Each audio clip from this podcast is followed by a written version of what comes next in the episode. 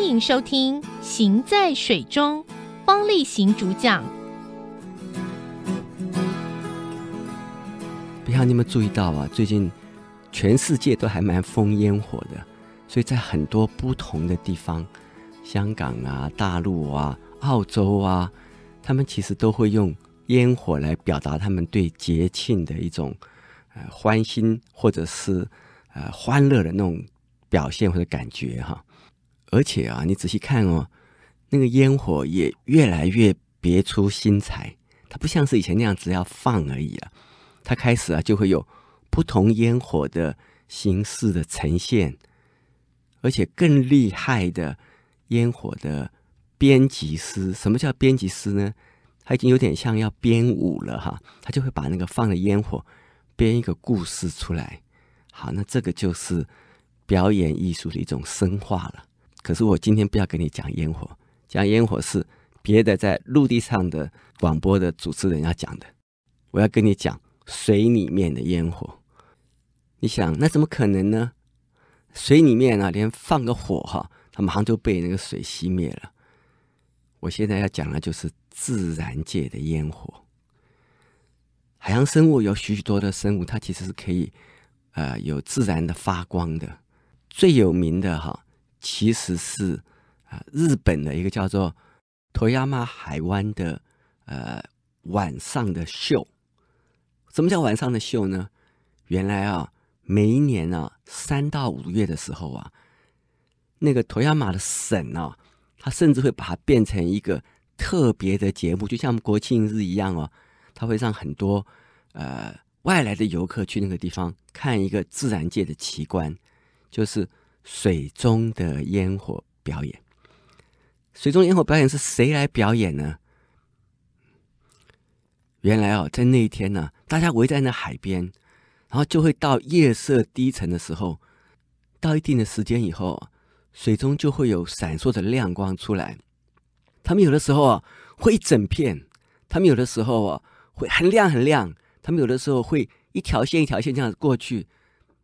他们甚至有的时候会像整个海都燃烧一样，像霓虹灯一样，一波一波的变颜色，让观赏的人呢、叹为观止，甚至他们自己把它定为这是自然的遗产。它真的是自然的遗产，因为这不是人放的，是谁放的呢？是火乌贼放的。它就是一种小小的乌贼，很小哦，差不多只有四到六公分长。但是它每年这个季节啊，它就会有几千只、几万只、几十万只的聚集在这个地方，要吸引异性开始来。结婚生子了，为了要吸引异性呢、他们的身体啊，就会变成一个像穿了一个全身都有发亮灯泡的衣服一样。我想想看啊，就像我们最近有些表演的时候，有些舞者他身上不是穿的那个 LED 灯吗？就是那种感觉。也就是啊，他们的身上就像穿了许许多多一个一个闪亮的小灯泡。然后那个灯泡啊，它都亮的时候呢，你是可以从那个灯泡的形状哦，密密麻麻的哦，形成一个乌贼的形状。那这个乌贼的形状呢，它有的时候是亮前面，有的时候是亮后面，有的时候是一波一波亮过去，有的时候亮的也不只是那种蓝色的冷光，还有别的颜色。但是我没办法描述的非常好，你知道为什么吗？因为我是读书来的，我没有看到。我有看过他的照片，它就是那种蓝光，哈，就像一个呃乌贼的形状，然后密密麻麻就是这种小小的发光体，呃，点缀在他的身上。那这个发的光呢，当然就是生物光了，就是生物自体发的光啊。所以啊，在自然界里面，大家公认它是全世界，包括在陆地上的生物哦，包括萤火虫哦，最会发光的生物。那科学家也认为啊，那乌贼虽然在生殖的时候会发这种光来吸引异性，但是平常的时候呢，它也会发光，但是啊，会有不同的发光形式来做其他的用途。活乌贼啊，在生殖的时候才会到这个海湾里面来，平常的时候呢，它其实是生活在那个大洋中的，在白天的时候啊，它会沉在差不多两百到六百米深的呃水里面，它到晚上呢，它才会浮到海面上来。在这边啊，我忍不住要插一个别的故事，不知道各位知不知道，我们在台湾东部的那个慢坡鱼季的慢坡鱼，大家以前都以为慢坡鱼是漂在水面上，然后吃水母为生。它的胃里面也曾经发现过水母。那后来啊，科学家有机会把曼波鱼身上装了记录器，然后记录这个曼波鱼的回游的呃路径和周期和环境条件的时候啊，他们才发现呢、原来曼波鱼啊，在白天的时候啊，它会有一定的时间潜到两百、四百、六百公尺的水底下去。我刚刚讲的水深，你有没有觉得很熟悉？对，它其实就到深水里面去。去吃乌贼，那当然就包括了我们现在讲的这些活乌贼。你看，我们以前讲的曼波鱼的故事，跟我们现在的这个故事就连在一起了。其实啊，生态本来就是环环相扣的，只是什么时候你发现它们是紧密相连而已啦。好，所以我们就知道曼波鱼它潜下去的时候，白天呢潜下去是吃躲在深海的。乌贼的，那这样讲啊，科学家就有更多的故事了。为什么呢？原来啊，科学家们认为这些乌贼躲在深海，他认为他可以避开白天他的掠食者的时候，那这一些呃曼波鱼或者其他的鱼会到深海去吃这个乌贼，所以乌贼就算在深海，那时候已经是很黑的海底了。两百、四百、六百公尺的海底，已经是几乎没有什么光线、很黑的地方了。乌贼啊，就是用这个光线呢、来迷惑这个掠食者。他怎么样用光线迷惑掠食者呢？那有两种说法。一个就是说，他这个身体发光的时候，他不要同时发光，他就是有的时候发光在头，有时候发光在呃中身体中段，有时候发光在那个呃呃他的触手上。这个光啊。就把他身体的形状就打破了，所以就会让掠食者不会知道这是个乌贼，而会他以为什么东西呢？以为它就像是深海发光的浮游生物一样。浮游生物不在深海吗？常常会发光吗？小小的点吗？碎碎的吗？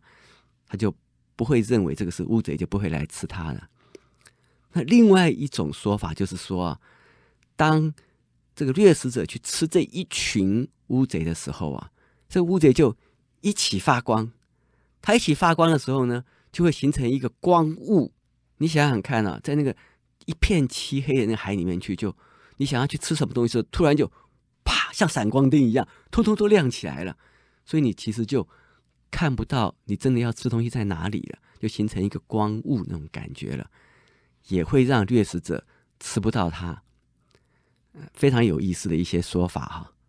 当然了，另外一种说法就是说，呃，这个乌贼也会用这些发光的东西来吸引一些好奇的鱼类，要看看这到底是个什么东西在发光。结果不小心呢，就让乌贼变成掠食者，把那些好奇的小鱼小虾吃掉了。怎么样？海里面的烟火还是令你大开眼界，对不对？那我告诉你，你眼睛还没有打开嘞。听完我下一段节目以后，搞不好你耳朵都开了。其实啊，乌贼也就是头足类，包括了章鱼呀、软丝啊，它都是用眼睛来看东西的一种生物，所以它的视觉啊是非常发达的。它其实可能都可以分辨颜色。也正因为这样子啊，所以你看头足类的演化的方向哈、就变得往往可以变化出非常多的颜色。譬如说，你看我们章鱼，常常看电视有没有？它会在呃，不同的环境里面变化它的身体的颜色，乌贼也是这样，它是演化和它身体的长处和它环境的特色，其实啊是互相结合的。那谈到了这个色彩的结合啊，我还想跟各位介绍另一个呃海洋生物学家公认为最美丽的海洋生物。你说啊？这有什么好介绍的呢？那我知道嘛，那个就是蝴蝶鱼，不是诶，不是蝴蝶鱼。那尼莫呢？尼莫就是演那个《海底探险记》那只美丽的红色的，身上有白斑，然后有黑条子的，呃，小丑鱼。嗨，它也是排在后面的了。什么叫做色彩最美丽的海洋生物呢？它其实是一种存在还蛮普遍，但是被我们忽略掉的生物，就是一种叫做蓝宝石桡脚类的公的虫子。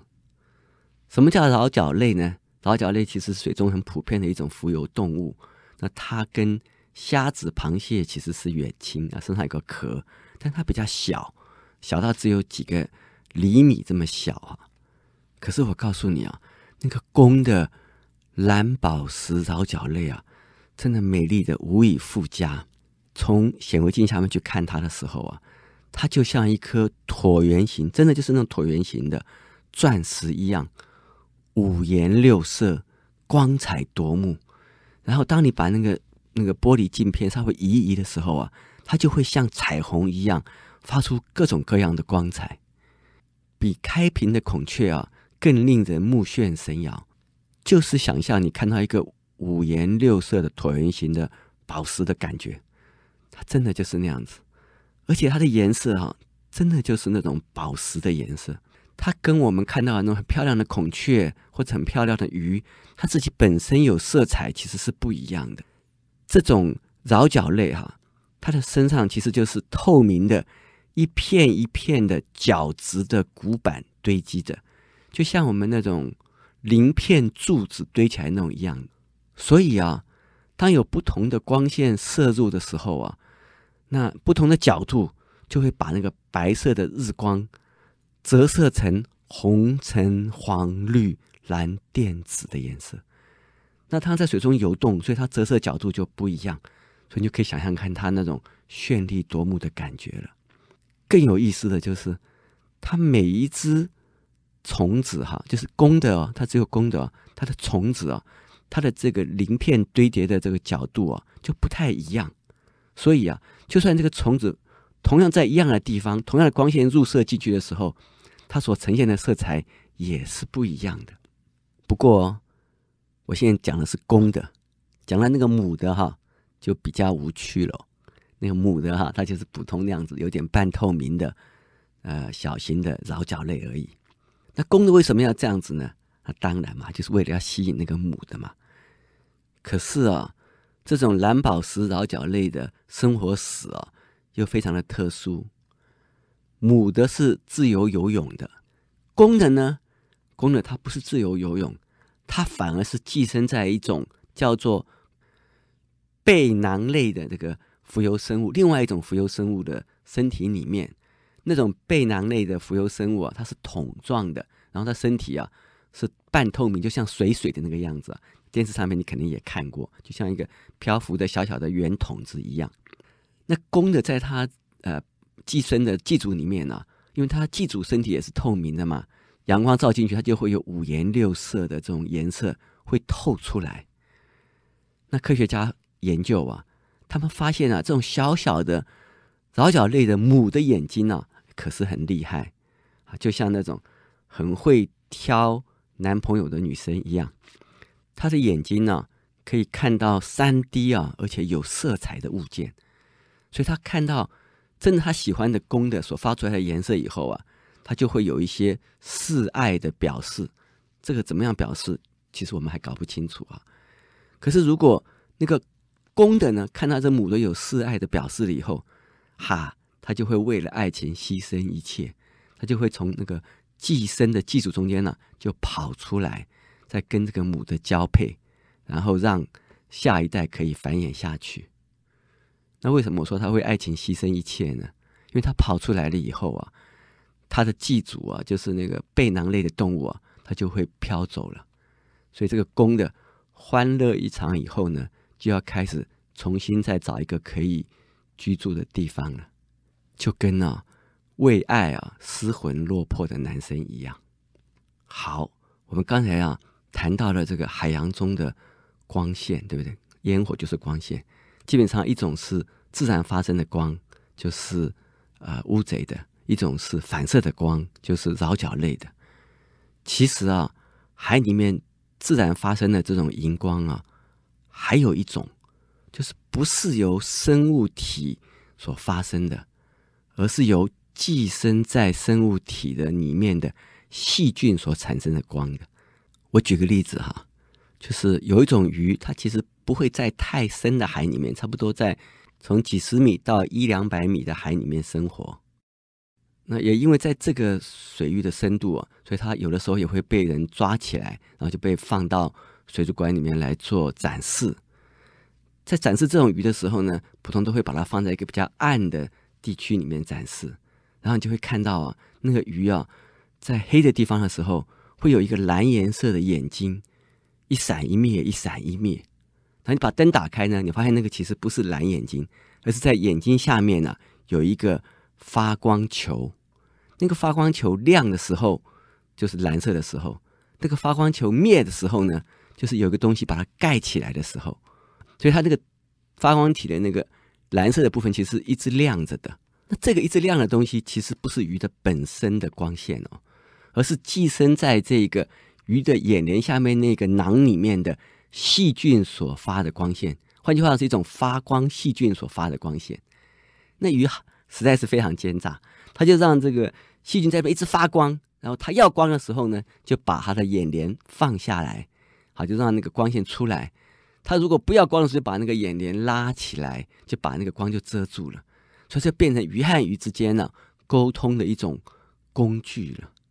从那个角度来看啊，因为啊这个光不是它自己的光啊，就等于说这个鱼啊用手电筒在发光。它要的时候就把这个光打开，不要的时候就把那个光遮起来了，非常有意思，对不对哈？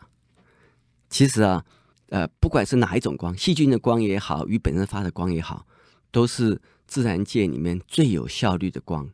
它这个发光的效率哈，因为它是冷光，它不会因为发光啊产生的热让它热消耗掉，所以它的效率其实比我们的 LED 光啊，不知道要还要有效率多少倍。现在啊，很多科学家试着去了解这种生物光的发光机制，其实也知道了，它是一种叫做。荧光素哈，加上催化酶，加上氧气，加上 ATP 所共同呃化学反应形成的一种光线。人类啊也一直希望能够这么有效率的产生光线，可惜啊是力有未逮，或者、我们竹科的工程师们可以达到这个愿望哦。海里面呢、还有更多的烟火，譬如热带海域里面整群的夜光藻、鞭毛藻。当有一些受到搅动的时候，就会形成发光的这种波浪，所以鱼游过去的时候呢，都会形成鱼游过去的影子。譬如深海的生物，我们以前讲过，有很多的鱼呀、乌贼呀、水母啊、浮游生物啊，都会用光线来沟通。甚至最近几年，我们发现啊，在深海这些虾子啊，当它要逃避敌害的时候，它居然呢会喷出一个光幕出来，让那个呃捕食者的眼睛呢。突然就看不清楚了，就像啊，我们反恐震爆那个警察丢进去那种闪光手榴弹一样哈，非常有意思。看样子啊，人类花了几十年的心血，用了几百年的科技所发明出来的震爆的工具啊，原来瞎子早就会了。所以啊，知道了吧？大自然呢，是我们最好的老师。